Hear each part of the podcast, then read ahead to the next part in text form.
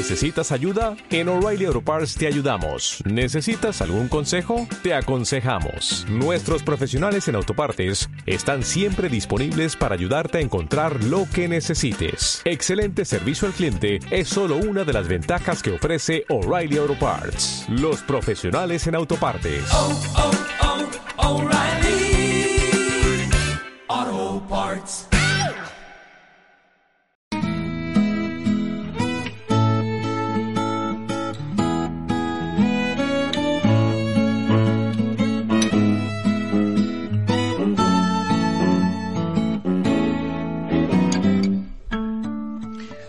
Muy buenas, señores oyentes de la Taba al Astrágalo con la Clínica Centro en radiolabarandilla.org. Un programa más, una semana más, este martes 19 del 11 del 19, donde o en el que os vamos a contar unas cuantas cosas bastante interesantes que han ocurrido recientemente y además tenemos una compañía muy excepcional porque siempre viene algún compañero de la Clínica Centro eh, que ustedes ya habrán oído, recuerdan. Bueno, tendré que empezar diciendo que soy Francisco Forte, Paco Forte, eh, uno de los compañeros de aquí de la radio, junto con José Manuel Dolader y todos los demás del equipo. Pero eh, hoy tenemos, como digo, con nosotros una compañera de Clínica Centro que se llama Marta Soler. Muy buenas, Marta. Eh, saludo para todos nuestros oyentes. Hola, buenos días. Muy buenas. En este martes, como decía, eh, bueno, tenemos que empezar, eh, como siempre, felicitando y dándole las gracias a la Clínica Centro, primero por sus grandes éxitos como clínica en, en el ámbito de la salud. Segundo, las gracias por su colaboración con nuestro programa de forma desinteresada. Y tercero, pues nos vamos a felicitar nosotros también. El sábado pasado, eh, el día 9, eh, en Madrid era Día de la Almudena, una asociación de Barcelona, asociación de implantes o de implantados cocleares, le otorgó a esta radio social, radiolabrandilla.org, el premio de, la comunicación del año en el que estamos, del año 2019. No sé si es que la SER o el País o la Vanguardia o tantas otras emisoras que hay por ahí, eh, mucho más grandes que nosotros, eh, se lo merecen más, pero mm, bienvenido sea que nos lo hayan dado a nosotros. Es muy de agradecer. Eh, lo segundo, y para entrar en, harina. Eh, en este programa de la taba la trágalo ya hemos hablado muchas veces, no me voy a enrollar mucho, mm, de todos los problemas que eh, en el deporte surgen y que los deportistas tienen, sobre todo en temas de lesiones, que luego también los padecemos las, mm, los ciudadanos, mm, pues porque nos caemos en la calle, lesiones de rodillas, de tobillo, en el pie, las caderas, en las caderas sobre todo las personas mayores. Mm, nos contaba el compañero de la clínica centro, nunca hacer mm, suelo eh, bonito, suelo siempre antirrebaladizo. Me acuerdo de aquel programa y acabé diciendo no sé si cuatro o cinco veces, por favor, no suelos bonitos, suelos antirrebaladizos, porque una lesión de cadera puede arruinar la vida de una persona. Pero aparte de todos estos profesionales que han venido mm, periódicamente, hoy tenemos con nosotros, como le he dicho, a doña Marta Soler, que su profesión es precisamente psicólogo. Y mm, surge la primera pregunta para ustedes y también para mí. ¿Qué hace una chica como tú en un sitio como este? Eh, una psicólogo en una clínica de medicina deportiva. Así es. Pues básicamente nuestro principal propósito es ayudar a los pacientes para encontrar su bienestar, con lo cual, con ese objetivo bien claro, independientemente de la patología que estén sufriendo, vamos a poner el máximo trabajando en equipo para que se encuentren lo mejor posible. O sea, sois un profesional más dentro del equipo. Eso es. Bien. Eh, efectivamente, eh, yo oh, soy conocedor de, la labor de lo que hace un psicólogo y en contra de lo que en otros tiempos eh, yo creo que tú no habías nacido, Marta, es muy joven. En otros tiempos la palabra psicólogo se asociaba poco menos que con locura. Hoy ya sabemos que un psicólogo no es precisamente el que cura la locura. Eh, el, psicólogo tiene otras muchas funciones eh, bastante más importantes y el cuidado de la salud es, es algo que es preventivo, no curativo. Hoy día está completamente aceptado. Es más, una persona sana cuando necesite ayuda la va a pedir. Entonces, simplemente hace lo que está necesitando, va a salir fortalecido de esa experiencia y al revés, es el, listo, ¿no? el audaz que, que puede mejorar, lo siente, lo ve y no lo duda en recurrir a un psicólogo si lo necesita. Eh, mm, bueno, mm, yo decía que sois muchos los profesionales que trabajáis en la clínica centro. Tenía por ahí el dato de que otras veces me lo han dado tus compañeros, pero mm, con independencia del cuántos, lo importante es el cuánto eh, hacen por fundamentalmente por la medicina deportiva. La clínica centro, por si algún oyente todavía no se enteró, que yo creo que sí, en este programa de la Astrágalo lo hemos dicho muchas veces, el promotor, el doctor Guillén, que hace mucho tiempo, eh, yo creo que yo era un chiquillo y, tú, Marta, no habías nacido. Empezó mm, siendo el médico profesional de los futbolistas del Real Madrid. Eh, muchos de ellos seguramente ya no están entre nosotros.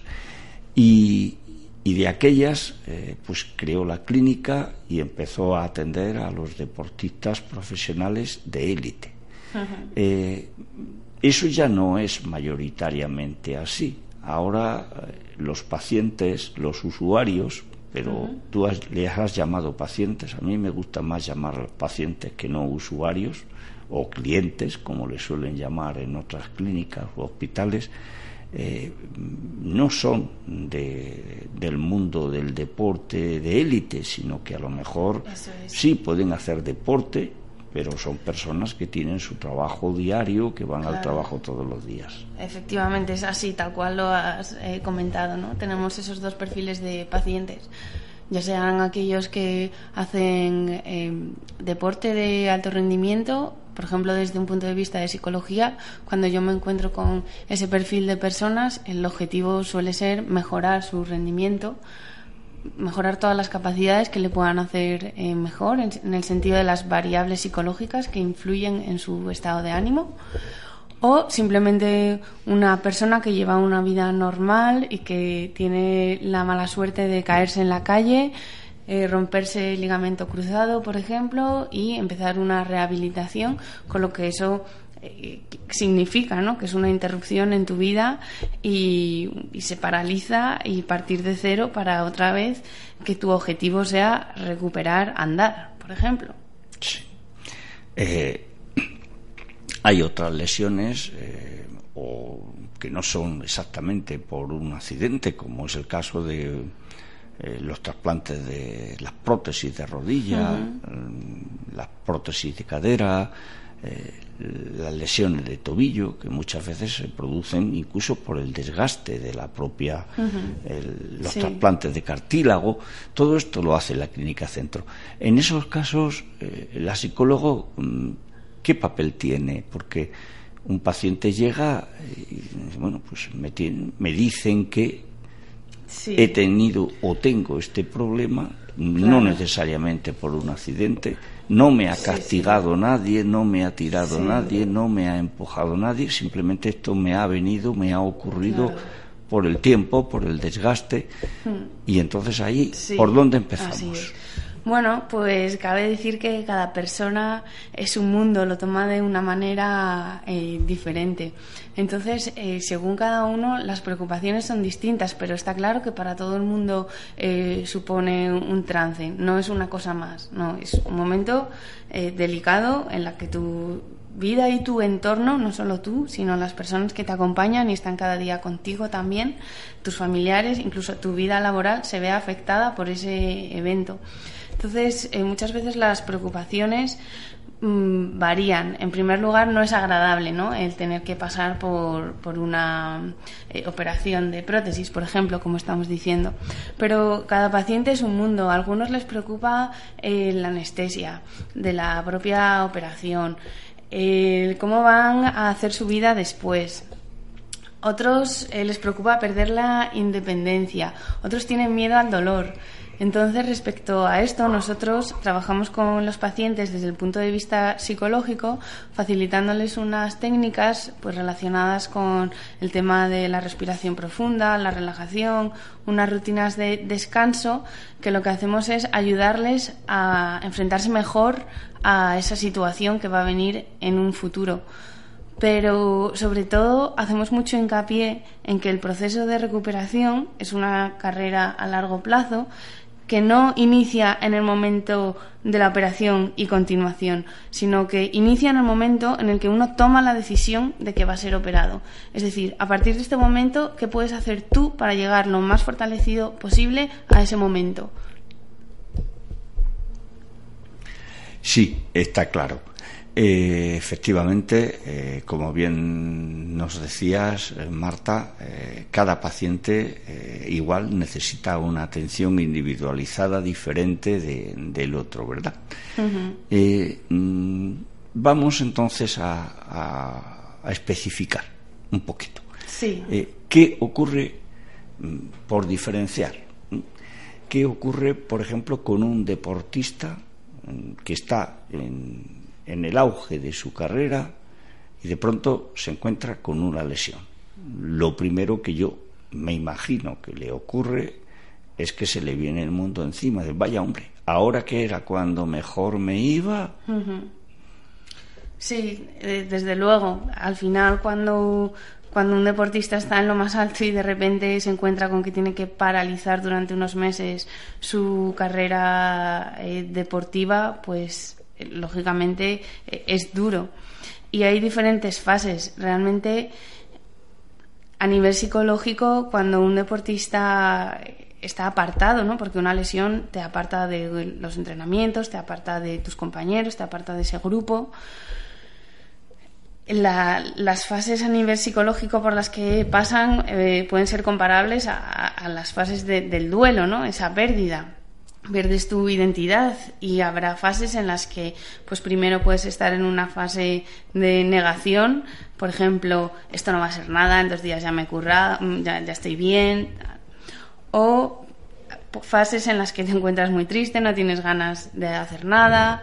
O fases en las que te encuentras súper enfadado porque a mí porque me ha tocado he tenido eh, esta, esta mala pata y luego llega una fase de aceptación en la que empiezas a convivir y a reorganizar tu vida, a establecer objetivos y poquito a poco pues vas insertando otra vez en tu, en tu mundo, en, tu vuelta a la vida.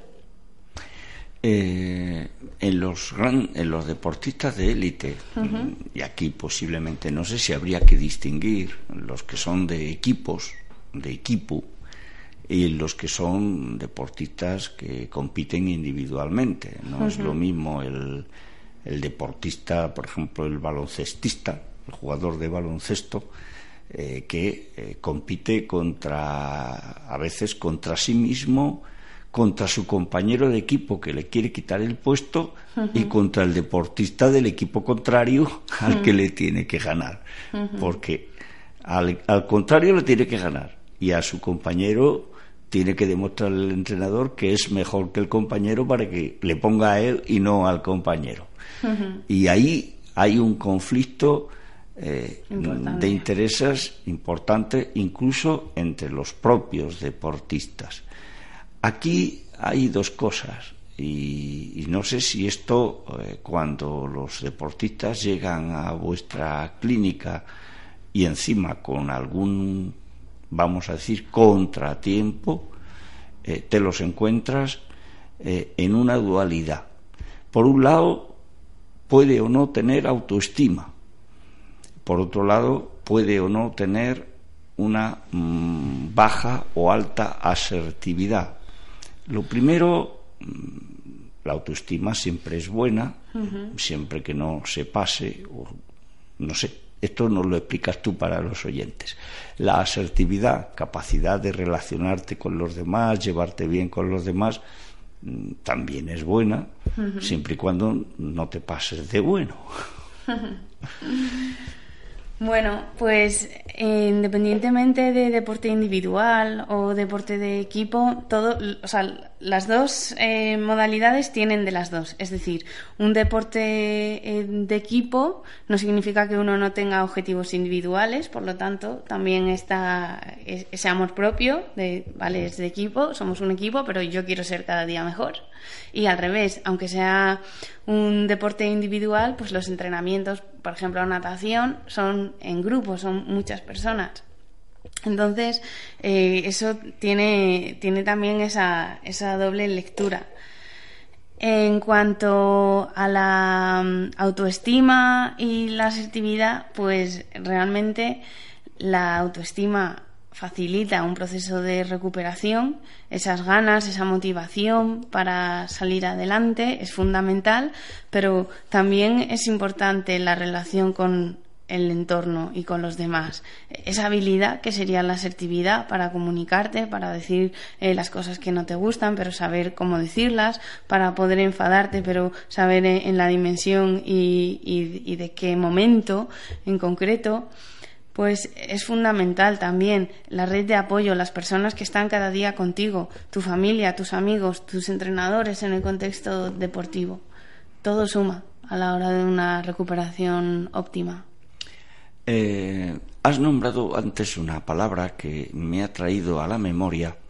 Estamos a martes 19. El sábado pasado, mm, que era 16, eh, era el Día Mundial de, eh, de las personas que han tenido algún familiar eh, que se ha suicidado, eh, lo que llaman los supervivientes del suicidio. en estos casos, mm, ahí mm, también la autoestima, la asertividad, lo digo porque me estoy acordando de que hace dos, el año, este año que estamos, no hace poquito, sino el año pasado también estuviste con nosotros en la carrera contra el suicidio, o sea que eres, eh, digamos, amiga de esta casa desde, desde hace tiempo ya. Eh, efectivamente, has nombrado la palabra duelo. Estas personas eh, también tienen que elaborar un duelo y no quería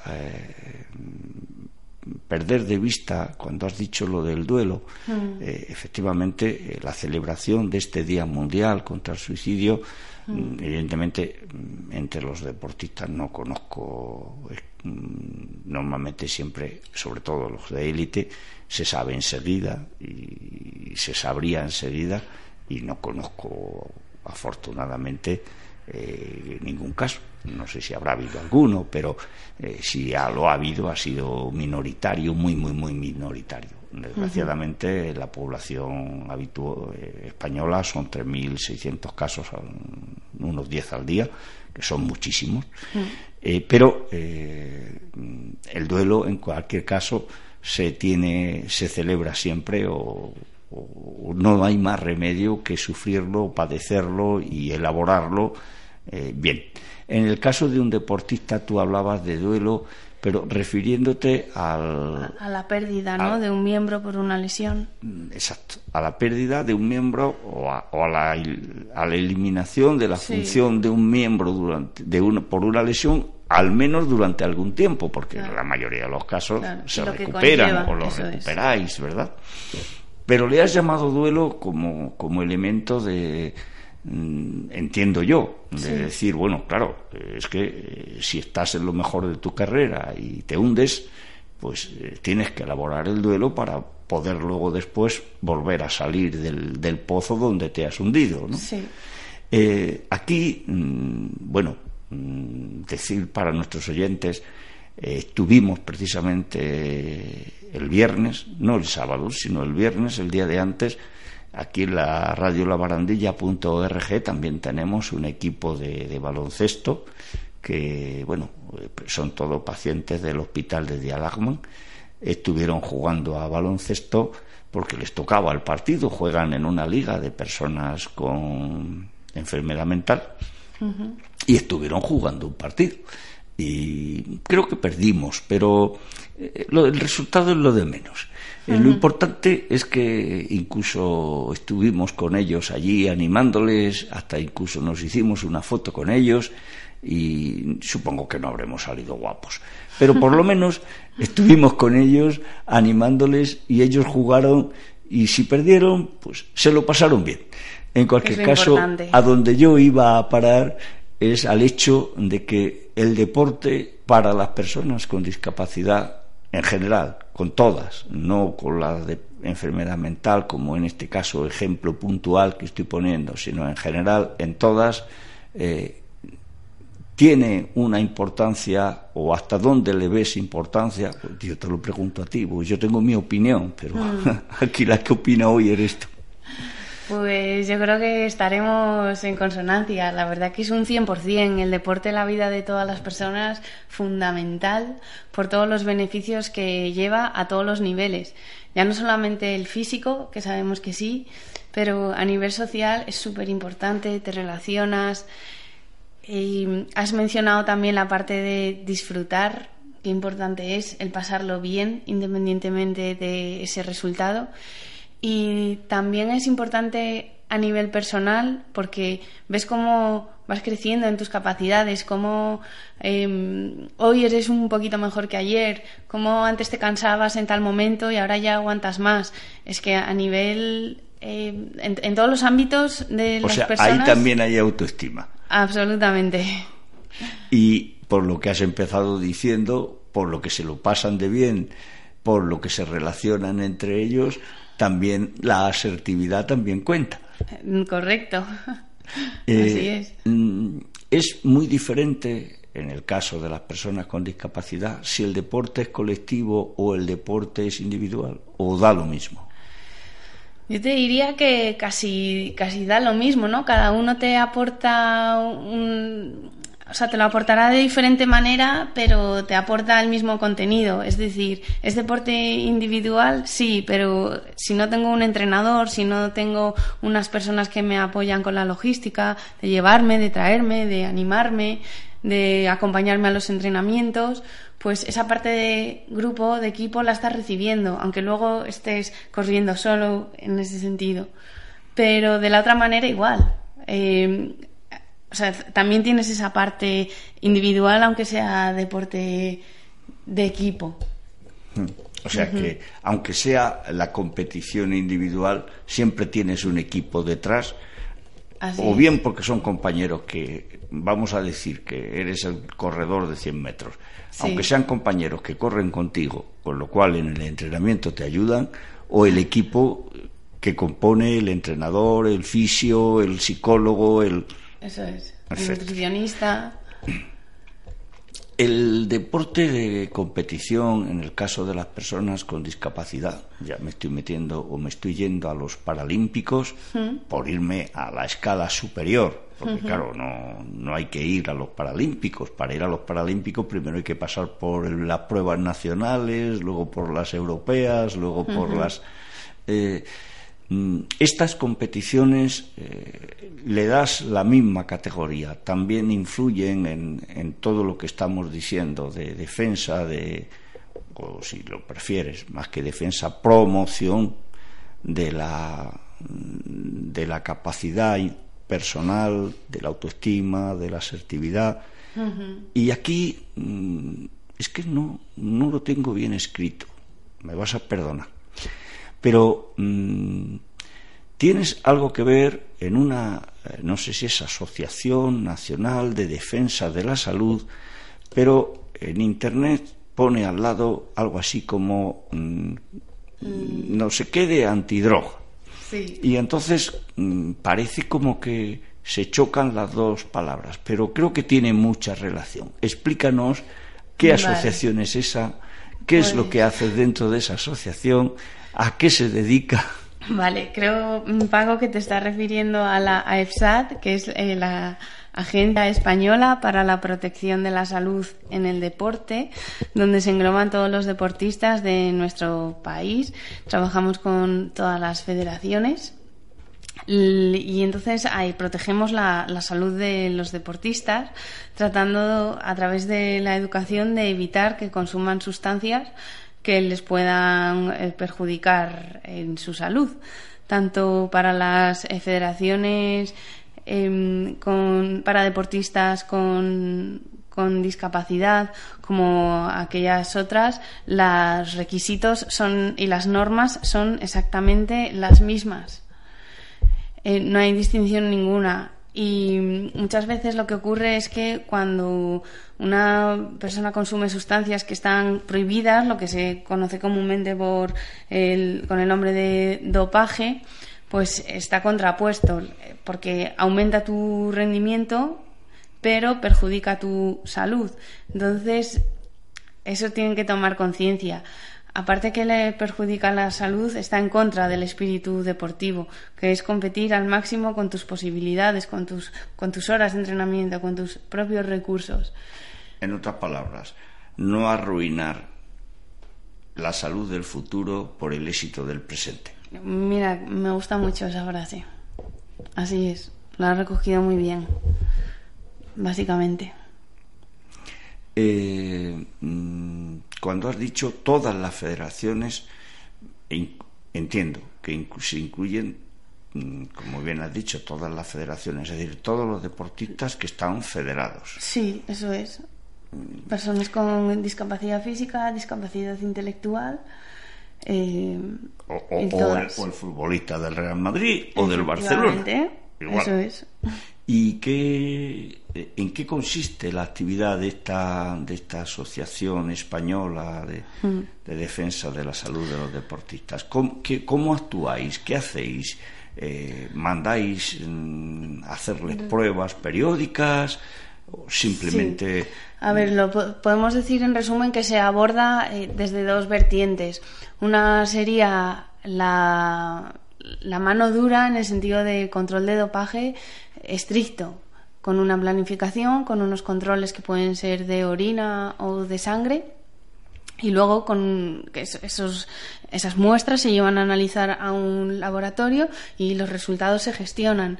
Si es un resultado eh, negativo, perfecto, y si es un resultado eh, adverso, que comúnmente se conoce con el nombre de positivo, pues hay una gestión de resultado que se encarga el departamento jurídico con consecuencias legales, económicas eh, y ya psicológicas también para esa persona. Y esa sería como la parte más estricta de control. Al fin y al cabo somos humanos y es como con el tráfico. Muchas veces si no nos multan no cumpliríamos al 100%. No dejaríamos de pisarle al acelerador. Por ejemplo. Entonces, eh, por otra parte, tenemos, es decir, vale, nosotros les obligamos a nuestros deportistas, tienen eh, que cuidarse, tienen que cumplir esas normas, pero también tienen unos derechos, como por ejemplo la formación, la educación. Nosotros, a través de sesiones de formación, hay, una, eh, hay, hay muchos estudios al respecto por ejemplo, que abordan cuáles son las probabilidades de que una persona tenga más posibilidades de consumir sustancias eh, que están prohibidas frente a otras. Y muchas veces los estudios nos llevan al entorno familiar, al entorno deportivo, al entorno social y a las características personales de la propia persona. ¿Tenéis alguna relación con lo que es el sistema general, lo que ya llamaríamos el sistema sanitario general? Es decir, mm, yo, entre comillas, eh, soy un, voy a decir, un mal deportista. Quiero decir, eh, yo hago deporte, pero no periódico, no estoy federado, no bueno, he estado federado, ¿eh? pero ahora en este momento no estoy federado, no hago periodo de deporte con regularidad en el sentido de que ya no he dejado de, subirme las dos hermanas, Navacerrada y tal, todos los fines de semana, como hacía hace tres o cuatro años. Pero, eh, evidentemente, al no estar federado, no me vais a venir con hacerme ninguna prueba. Mm, Eso nos quita que algún fin de semana no me vaya con algún grupo de amigos y diga, venga, este fin de semana nos vamos a la sierra. ¿no? O este fin de semana nos vamos a caminar por un sendero y vamos a estar haciendo 20 kilómetros andando, que eso sí que lo hago. O me voy al gimnasio, o me voy al gimnasio a correr una hora en la cinta, que es lo más cómodo y lo más común. Pero claro, a mí no me controla nadie, a no ser que me controle mi médico de cabecera. Ahí no llegáis. Ahí es, es, un, es un ámbito en el que en un futuro se, se, está, se está estudiando. Es verdad que bueno, hay un proyecto en la agencia en concreto que se llama Green Seal, que lo que hace es certificar aquellos gimnasios que cuidan a los usuarios en, en esa materia, pero le queda por, por desarrollar y por evolucionar. O sea que se está estudiando, pero de momento está en, en estudio. Sobre todo por los gimnasios, ¿no? es lo importante. Con independencia de que vaya al gimnasio cualquier usuario, ya sea con discapacidad, sin discapacidad. Mm, bueno, pues eh, estamos, eh, yo creo que hemos tocado muchos temas. Tengo por aquí una preguntita más, eh, y esta ya es muy, a lo mejor te pongo en un aprieto. realmente hasta donde tu opinión eh, pueda ser, ya no digo sincera, sino conocedora de mm, hasta qué punto un equipo, mm, todos los grandes equipos, mm, me refiero a los profesionales, tanto los de baloncesto, los de fútbol, los de los de los deportes, por decirlo así, que dan dinero. No me estoy refiriendo al equipo de rugby donde juega un sobrino mío, que ahí seguro que no lo hay. Pero, pero en los grandes equipos, eh, en los deportes que dan dinero, sí tenemos, eh, escuchamos, yo por lo menos escucho decir que hay un, aparte del entrenador, el fisioterapeuta, el, el utillero, el entrenador de porteros, el no sé qué, y el psicólogo del equipo. Eh, mm, esta figura que se ha implantado recientemente cuando jugaba a Di con perdón, dirán los oyentes que viejo es el locutor. Cuando jugaba Di Stefano, Puscas, Kubala, eso no, vamos, ni se oía hablar de, de, psicólogo del equipo. Bueno, yo creo que no se oía hablar de psicólogo ni siquiera para los ciudadanos, cuanto menos en, en los equipos de, fútbol. Hoy mm, yo creo que es difícil encontrar un equipo ya no de primera división, sino de la segunda o incluso algunos fuertes de, segunda B que no tengan un psicólogo de equipo, incluso en baloncesto, en balonmano, mm, los deportes que, como he dicho, que dan dinero, tienen su psicólogo de equipo. ¿Hasta dónde el psicólogo de equipo en ese, en ese ámbito mejora, ayuda a mejorar el rendimiento del equipo o es una cuestión más bien de bienestar personal de los jugadores. Pues aquí, Paco, al final eh, todo suma. Es decir, cuantas, eh, cuanto más trabajo haya, cuanto más implique el deportista en mejorar todos aquellos aspectos que influyen en su rendimiento, mayores son las posibilidades de que luego el éxito llegue. Entonces, un 100% de, de probabilidad de asegurarlo no, si tienes un psicólogo, vamos, vas a hacer la temporada de tu vida. Bueno, pues tampoco podemos garantizar eso, depende de muchas otras variables, pero desde luego que es como si vamos a una tómbola y queremos llevarnos el premio. Cuantas más papeletas compremos, más posibilidades vamos a tener de llevarlo. Entonces, aquí se trata lo mismo, de sumar, sumar y ver cuánto más puedo yo hacer para mejorar. Sumar seguro que suma. O sea, sumar, suma. Eso es. Mm, si compramos la papeleta, es probable que nos llevemos la muñeca. Si no compramos la papeleta, la muñeca no nos la llevamos seguro, ¿verdad que no? Verdad. Bueno, eh, Andrés, tenemos eh, nuestro técnico, no lo he presentado. Hace tiempo que se, que se me olvida presentarte, don Andrés, el técnico que está al otro lado de la pecera. No sé si tenemos nuestra sintonía por ahí, la ponemos uno, un, un minutito, medio minutito, mientras puedes poner la foto de, si eres tan amable, del viernes con nuestros chicos jugando a baloncesto y nosotros allí aplaudiendo. Vale.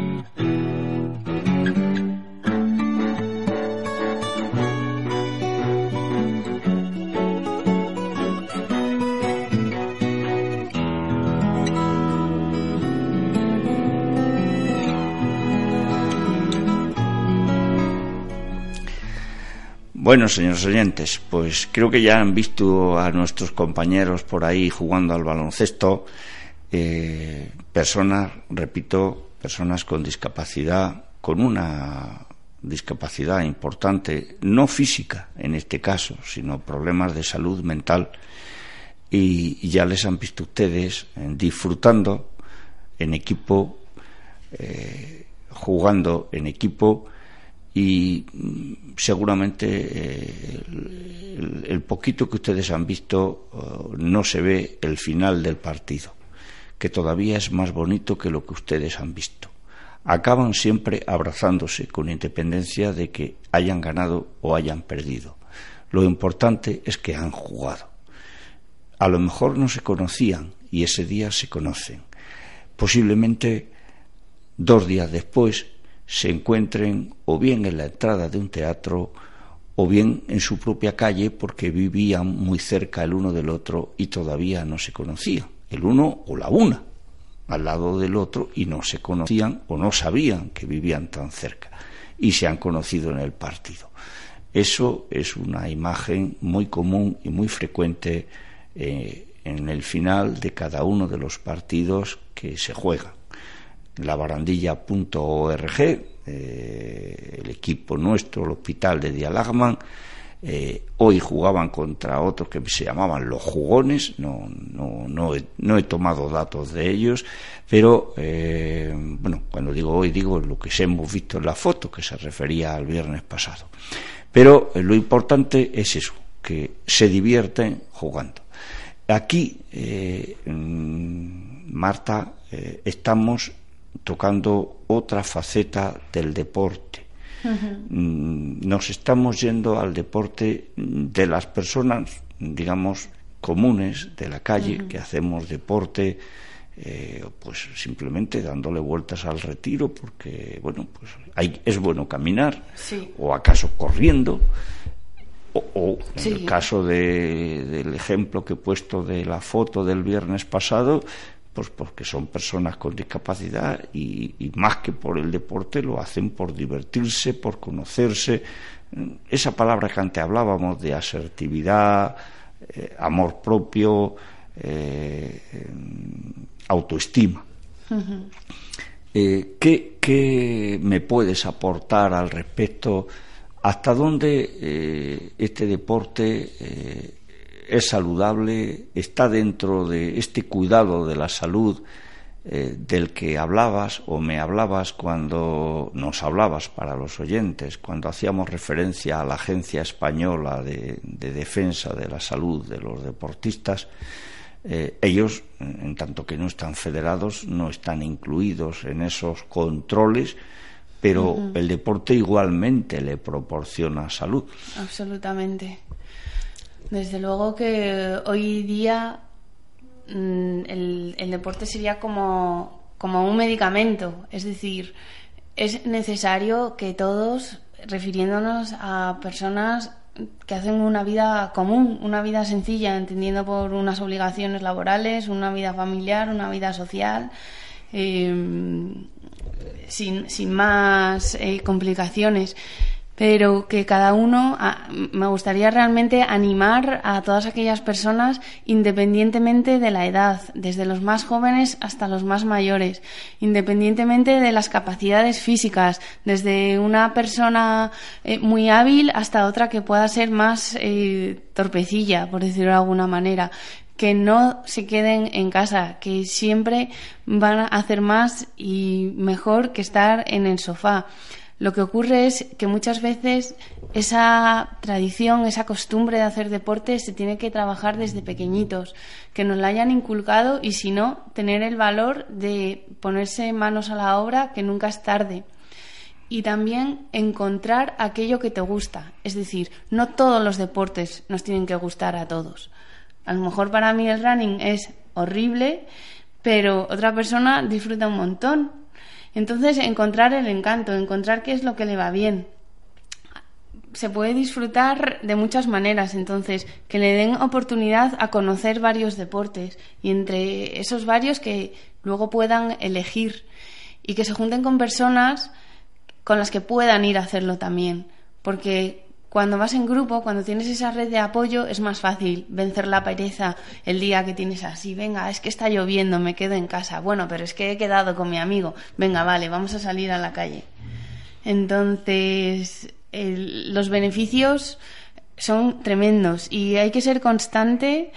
Y si un día no vas, no pasa nada, ya irás al día siguiente. Pero eso sí, no dejes de ir. En resumen, el deporte eh, como herramienta de inclusión. Así es. Ese sería el resumen de lo que has dicho. Sí, sí. Deporte inclusivo.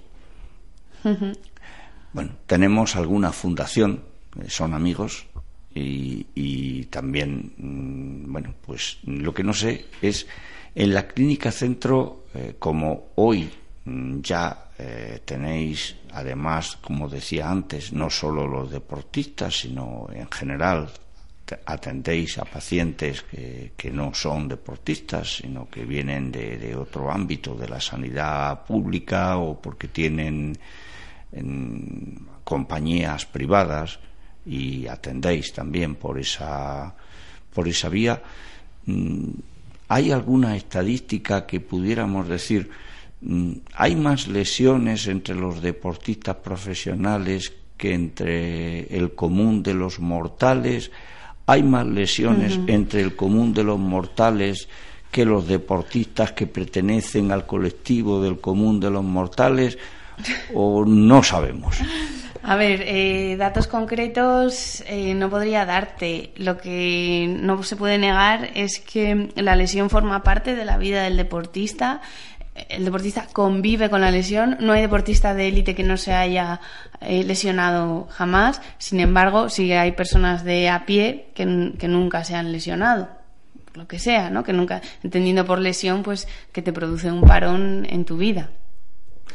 Sí, pero es que en el deporte profesional eh, esas lesiones que te producen, dices tú, el parón, eh, son producto del alto rendimiento que se te exige. Probablemente si esa persona eh, no tuviera que ejercer ese gran rendimiento, eso que le pasa probablemente no tendría importancia en su vida normal. Claro, tendría menos repercusión en definitiva, te diría que entre las personas eh, que hacen una vida común es menor el índice de lesión que entre las personas que hacen deporte cada día de su vida como profesión. Como profesión, pero el que entre los que hacen deporte como afición y los que no hacen deporte, mm. Ahí no sabemos. Depende, no lo sé. Dependería el tipo de, lesión, ¿no? Eh, no sabría decirte exactamente. Ya. Bueno, pues eh, yo creo que, señores oyentes, eh, Marta nos ha dado toda una lección de, primero, de motivación, segundo, mm, de incentivo, tercero, de explicarnos el por qué un psicólogo tiene un gran papel que jugar en, en una clínica como la Clínica Centro, donde se tratan lesiones tan específicas y a personas tan específicas como el deporte de élite y además nos, nos dice que no nos quedemos en el sofá. Así que eh, yo creo que no hay mejor consejo y no sé con qué frase podrías cerrar el programa, Marta. Pues la tengo muy clara. Pues venga. Deporte para todos. Deporte para todos. Esa es la, frase que elijo. Deporte para todos. Pues, eh, señores oyentes, eh, creo que con esta frase eh, y recomendándole que hagan caso a Marta, empiecen a por ustedes mismos. Mm, si son muy mayores, incúlquesela a sus nietos si no son tan mayores, vayan con sus hijos y si son jóvenes, pues empiecen, que es la mejor edad para empezar. Eh, con el recordatorio de que estamos en el hospital de Dialagman de Asispa, que es quien permite que estemos aquí semana tras semana, día tras día. Asispa es, como todos ustedes saben, una red de residencias de mayores que, bueno, cuida eh, con más de 5.000 personas o con 4.000 personas, perdón, a más de 80.000 mayores en todo este país, ya sea en centros de día, en centros de en residencias, Mm, en la asistencia domiciliaria,